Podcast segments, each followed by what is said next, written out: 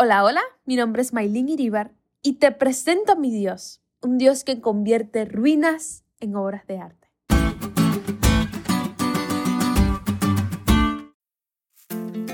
Si me sigues en redes sociales, sabes que hace algún tiempo atrás publiqué una serie titulada Te presento a mi Dios. Fueron unos 5 videos de 3 a 4 minutos basados en las historias de Génesis y cómo Dios a través de la vida de cada uno de los patriarcas se hizo presente y reveló para ellos un pedacito de su gloria. Hablaba del Dios que hace milagros cuando hizo que Sara, siendo estéril y de 90 años, pudiera dar a luz un hijo.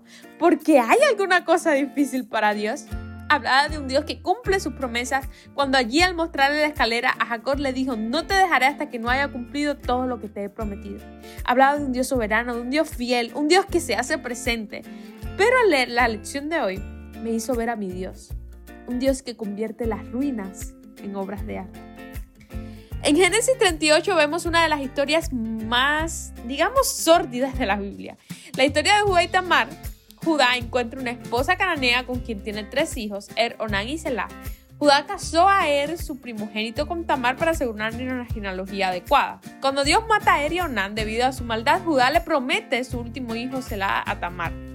Judá no cumple su promesa y mientras va a consolarse tras la muerte de su esposa, Tamar decide hacerse la prostituta para obligarlo a cumplir su promesa, pero Judá no la reconoció.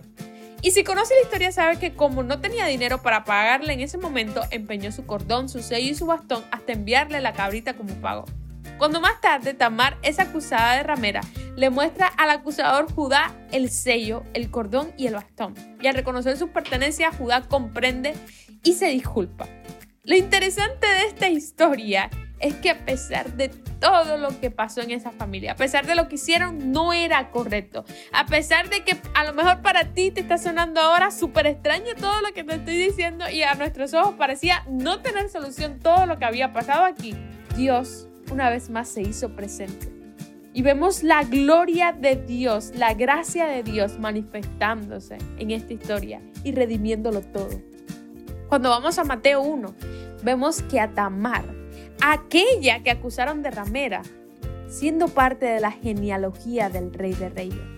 Vemos una vez más a Dios convirtiendo lo que parecía no tener solución, sin salvación, lo que estaba en ruinas, en un milagro, en una obra de arte. La Biblia está llena de hombres y mujeres que sí fallaron muchísimo, pero se aferraron al brazo de la omnipotencia y Dios lo tomó en sus brazos, curó sus heridas y redireccionó sus historias. Dios es experto escribiendo recto líneas torcidas, en convertir ruinas en obras de arte.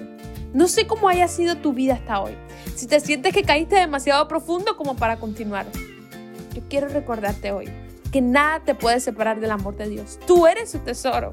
No te escondas más, no huyas. Ven y entrégate por completo, ríndelo todo, tus pecados, tus debilidades, tus pesares. Mira hacia la cruz a ese inmenso sacrificio que Él hizo por ti y allí a sus pies dile, Jesús te necesito. Te aseguro que verás su gloria, verás a Dios transformando tu vida para siempre y marcando la historia en este mundo y en la eternidad.